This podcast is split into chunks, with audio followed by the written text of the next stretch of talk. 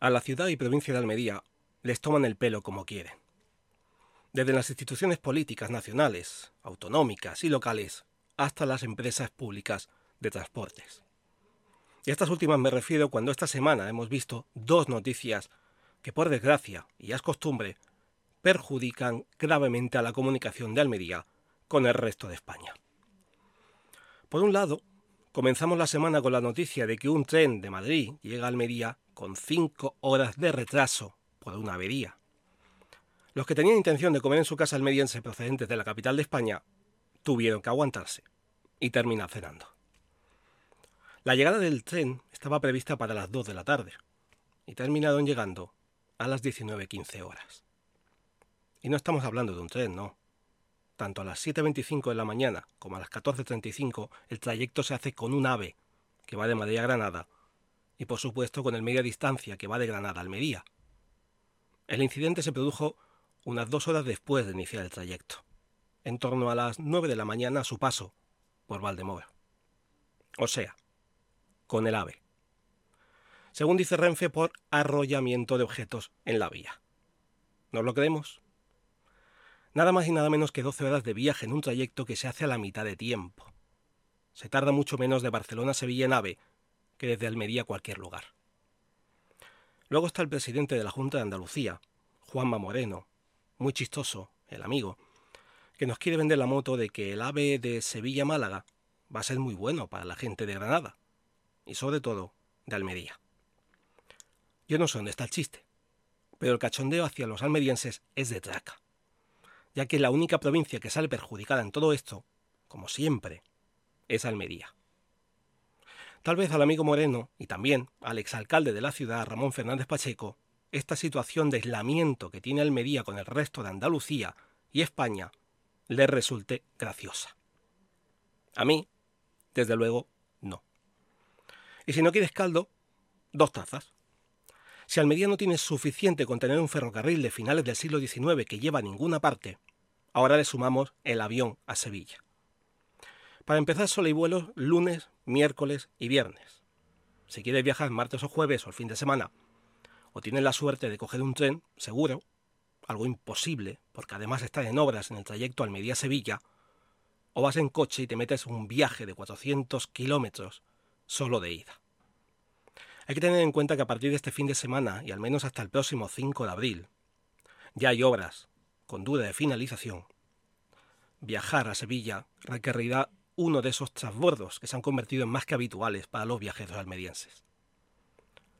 En esos días habrá que coger el tren en Almería para llegar hasta la localidad de Isnayoz, en la provincia de Granada. Allí habrá que subirse a un autocar para viajar hasta Granada, y desde allí un nuevo tren para alcanzar el destino, Sevilla. No sé por qué la gente tiene tantas ganas de ir a, a Portaventura cuando la verdadera aventura la tenemos en el tren de Almería a Sevilla. Tal vez por eso, lo desconozco, David Bisbal ha preferido celebrar un concierto para sus 20 años en la música y no 20 conciertos seguidos como hará en Madrid. No hay buena comunicación para venir a Almería. Como dice la voz de Almería en el artículo referente a este tema, la ciudad y provincia aparecen como el patito feo que lucha por simplemente recuperar los servicios que tenía antes de la pandemia y que el resto ya han recuperado. En fin, que tanto gobierno como Junta de Andalucía, Diputación o Ayuntamiento parece que quieren que Almería siga siendo lo que es. Una isla en la comunidad andaluza. Suplicio también el que siguen pasando los vecinos de las islas de Paraje Guillén, Llano de la Molina, Cortijo Cintas y Cortijo Córdoba, que siguen sin ver la luz al final del túnel. Bueno, ni la luz ni las farolas en las calles, que siguen igual o más oscuras e igual o más inseguras que desde el verano que comenzó toda esta aventura de robos y asaltos a sus viviendas. Falta poco más de dos meses para las elecciones municipales y de momento sigue sin haber nadie colocando luces en estas cuatro zonas de la cañada. Y eso que dijeron que en dos meses todo estaría solucionado. Bueno, para dos o menos zonas de las cuatro que he citado. No es por repetirme ni ser pesado, es para recordar que una vez más tienen un trabajo importante en Almería sin hacer. Espabilen, que el despertador de las elecciones está a punto de sonar. No vaya a ser que, como siempre, acaben haciendo las cosas tarde y mal. Como siempre. Creo que ya es hora de tomarse las cosas en serio para y por Almería. ¿No creéis? Y ahora, noticias.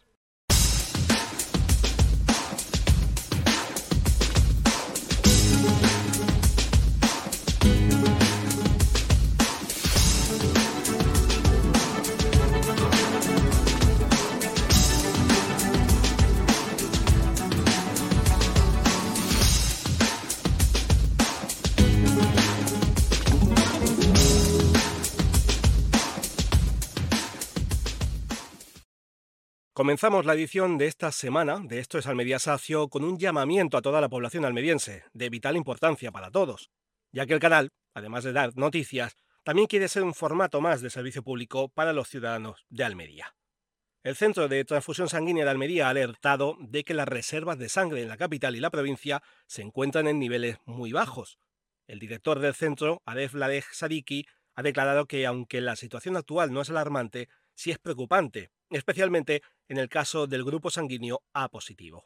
Para que eso no llegue a este extremo de alarma, se han reforzado y aumentado las colectas de sangre previstas para este mes de marzo, que en total ascienden a 47 en diferentes puntos de la provincia.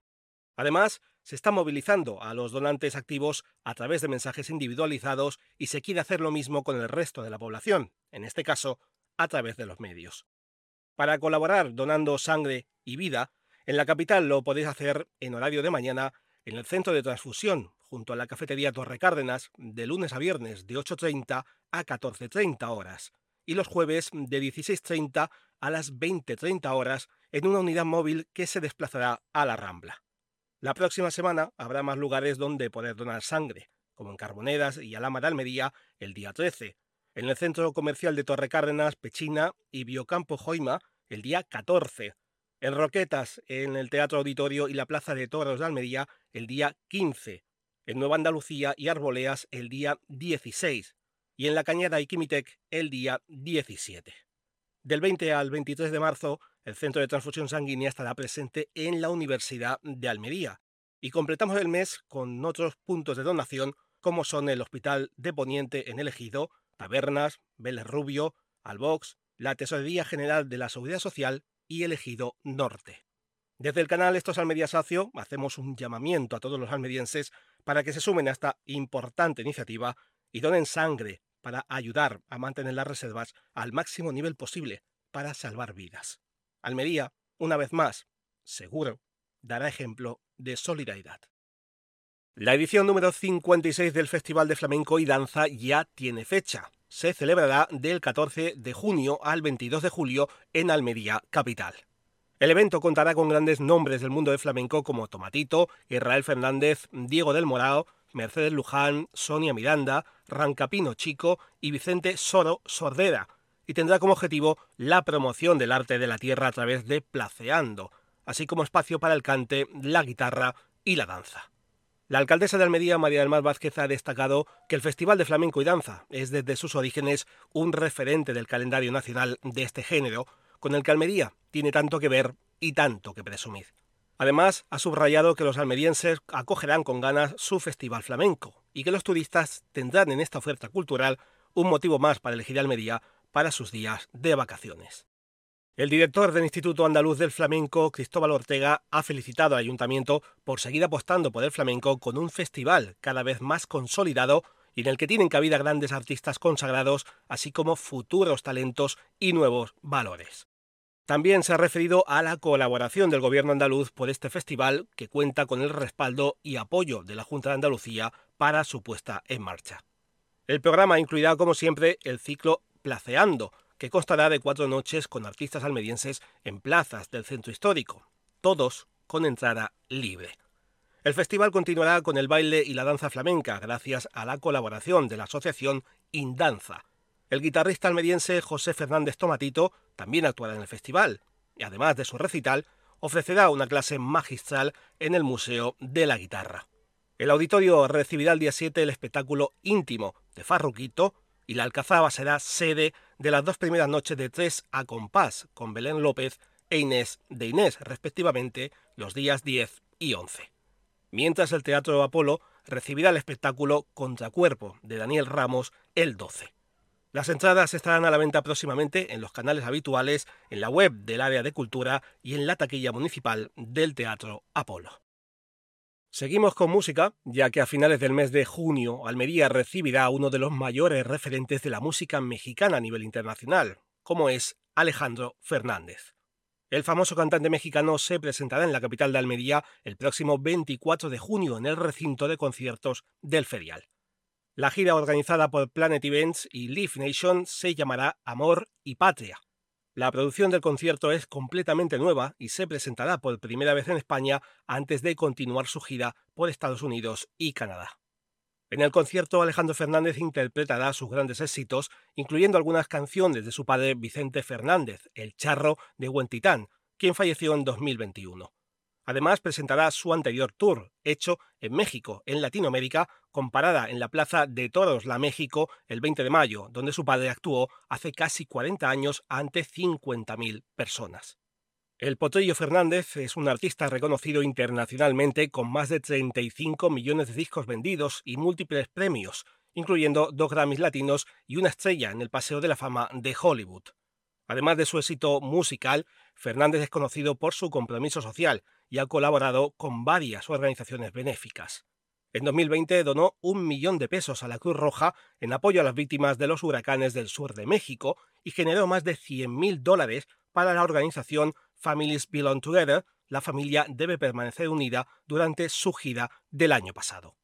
Alejandro Fernández está emocionado de regresar a España y cantar junto a sus fans todas sus canciones favoritas. El concierto en Almería será el evento de apertura de la programación estival del área de cultura y educación del Ayuntamiento de la capital. Las entradas ya están disponibles desde el 8 de marzo en la web de Planet Events, Red Ticketmaster y el corte inglés. El 97% de las personas con discapacidad intelectual no tienen ni un solo amigo. Un amigo con quien compartir alegrías y tristezas ¿Te imaginas no tener amigos? A toda vela lleva 25 años trabajando para que las personas con discapacidad intelectual puedan disfrutar también de la amistad. Pincha en el botón de información y ayúdales compartiendo la cantidad que quieras. Con ello financiaremos actividades de ocio y amistad para ellas. A toda vela, 25 años cambiando vidas. Esta es una noticia que nos debería llenar de orgullo a todos, da igual si de hombre o mujer, pero desde luego se merecen este premio. La Asociación de Personas con Discapacidad Verde y Blanca ha celebrado una nueva edición de sus distinciones Minerva en conmemoración del Día Internacional de la Mujer. Este año 2023 los galardones han sido para Luisa Martínez Melgares, trabajadora de la limpieza de la Asociación Verde y Blanca que desempeña sus tareas en la Universidad de Almería, y para Susana García Nieto, que trabaja en la misma profesión que en el SEPE del Zapillo. Como premio han recibido una escultura artesanal confeccionada por las usuarias y usuarios del taller de cerámica del Centro Ocupacional Javier Peña de la Junta de Andalucía. Como no podía ser de otra manera, tanto Susana como Luisa han recibido el premio mostrando su profundo agradecimiento y alegría tanto por la oportunidad laboral que ha presentado la Asociación Verde y Blanca en sus vidas, como por la confianza y valoración de su trabajo, que ellas lo ejecutan con responsabilidad, dedicación y compromiso. Al acto han asistido autoridades de diversas administraciones, instituciones académicas como la propia Universidad de Almería, empresariales, sociales y representantes del tercer sector, así como miembros de la plantilla laboral y la Junta Directiva de Verde y Blanca. El presidente de Verde y Blanca, Antonio Sánchez de Amo, ha destacado la importancia de reforzar el mensaje de igualdad de las mujeres, ya que la desigualdad en muchos aspectos de la sociedad genera heridas y muertes. En este sentido, Verde y Blanca es un ejemplo con el distintivo de igualdad en la empresa que otorga el gobierno, llevando a cabo planes de igualdad que redundan en conciliación, becas y una larga lista de medidas e iniciativas. La Asociación Verde Blanca presta servicio en más de 200 centros de trabajo en media Andalucía, con líneas de negocio que incluyen transporte adaptado, control de acceso a aparcamientos, reposición y caja en supermercados, control de acceso a dependencias públicas y servicio de limpieza. La entrega de premios ha estado dedicada al recuerdo y memoria de Esther Pérez López, trabajadora de Verde y Blanca fallecida el pasado mes de septiembre. Almería vuelve a pintarse de azul para presentar la segunda Runner Fashion Carrera Azul por el autismo que organiza la Asociación Altea, entidad sin ánimo de lucro dirigida a personas con autismo y sus familias. La carrera tendrá lugar el próximo 26 de marzo a las 10 de la mañana en el Parque de las Almadavillas. A la presentación celebrada en el Ayuntamiento de Almería ha asistido el concejal de Deportes Juanjo Segura, el diputado de Deportes y Juventud José Antonio García, la vocal de la Asociación Altea Eva María Pérez y Bilal Jomami, responsable de Deportes Adaptados de Altea. La carrera, que en su primera edición contó con más de 2.000 participantes, cuenta con una prueba competitiva de 5 kilómetros y una marcha solidaria para aquellos que en lugar de correr quieran disfrutar de un paseo en familia. El evento deportivo solidario busca dar visibilidad y concienciar a la sociedad sobre el autismo y la importancia del trabajo de asociaciones como Altea. El diputado de Deportes y Juventud, José Antonio García, ha manifestado que la segunda Runners Fashion Carrera Azul es una oportunidad para dar visibilidad a Altea y crear un compromiso a la sociedad almeriense que siempre responde positivamente. Por su parte, Eva María Pérez, vocal de Altea, ha agradecido el apoyo del Ayuntamiento, la Diputación Provincial y el Patronato Municipal de Deportes y ha animado a todos los almerienses a participar en la carrera por una buena causa, ya que todos los asistentes nos convertiremos en la voz de los que padecen autismo, así como de sus familias. Bilal Jomami, responsable de deportes adaptados de Altea, ha comentado los aspectos técnicos del recorrido, que se hará por el paseo marítimo de Almería con salida y meta en el Parque de las Almadavillas. Si quieres participar en la segunda Runner Fashion Carrera Azul, un evento en el que se unen deporte y solidaridad, no dudes en inscribirte lo antes posible en la web www.cruzandolameta.es. El enlace lo encontraréis en la descripción de la edición de esta semana. ¿Quieres conocer un nuevo mirador con vistas al mar Mediterráneo? Pues estás de suerte. El castillo de Villadicos, situado a escasos metros de la cala de Luis y del playazo de Villadicos, en el municipio de Cuevas de Almanzora, va a ser remodelado para convertirse en un centro de interpretación de la arquitectura defensiva de la costa. ¿Qué quiere decir esto? Que su terraza, que antiguamente era un punto estratégico de vigilancia, pronto será abierta al público, para que podamos disfrutar de una vista espectacular. El Ayuntamiento de Cuevas de la Almanzora ha aprobado las obras de mejora, que incluyen la instalación de una barandilla en forma de curva de acero galvanizado para garantizar la seguridad de los visitantes y la colocación de piedra natural en las áreas donde se ha perdido el pavimento original. La piedra será similar a la que ya existe. La primera planta del castillo, actualmente en desuso, será la sede del centro de interpretación y contará con una maqueta del castillo, réplicas de armas del siglo XVIII, una maqueta réplica histórica de un barco y un vídeo de 10 minutos. Recursos mucho gráficos que explicarán la historia del propio castillo. Las obras tendrán un plazo de ejecución de dos meses y, según el ayuntamiento, se espera que comiencen en las próximas semanas.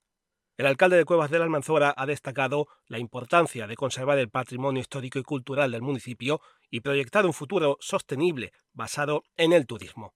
Así que si te encuentras cerca de Villadicos o quieres acercarte a curiosidad del castillo, este verano no dudes en visitarlo y disfrutar de las impresionantes vistas al mar Mediterráneo.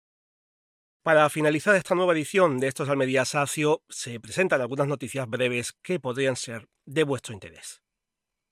El Ayuntamiento de Almería ha retirado más de 2.200 toneladas de residuos de terreno no habilitados en 2022 a través del plan de limpieza de solares del área de sostenibilidad ambiental.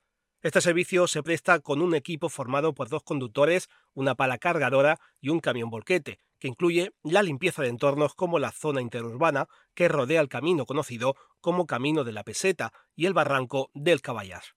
A pesar de la limpieza semanal, solo en febrero se retiraron más de 240.000 kilos de residuos en distintos solares del término municipal, incluyendo el cauce del río Andarax y los alrededores de la zona agrícola de Cabo de Gata, entre otros.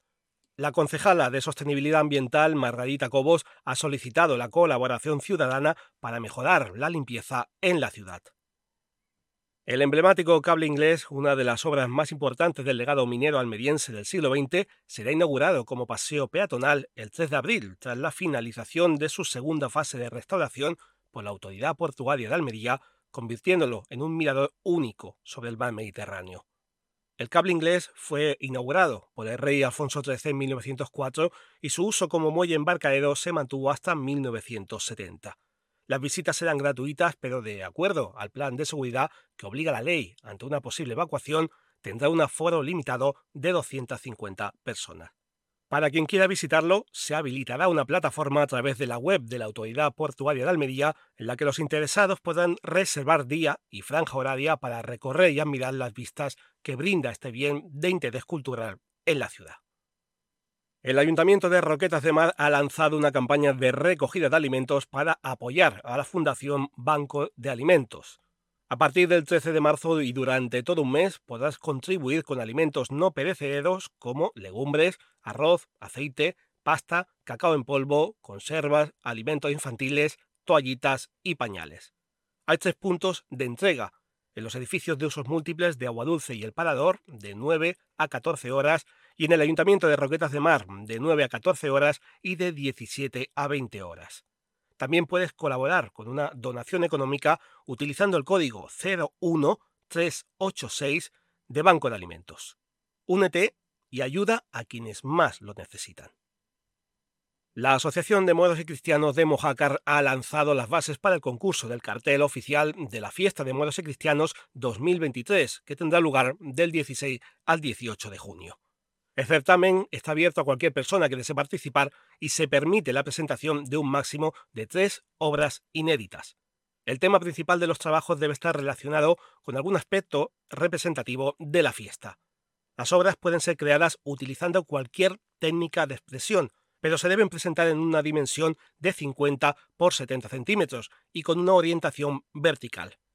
Hay que tener en cuenta que en caso de ser elegido pueda realizarse su reproducción sin ninguna dificultad técnica, en cuatricomía.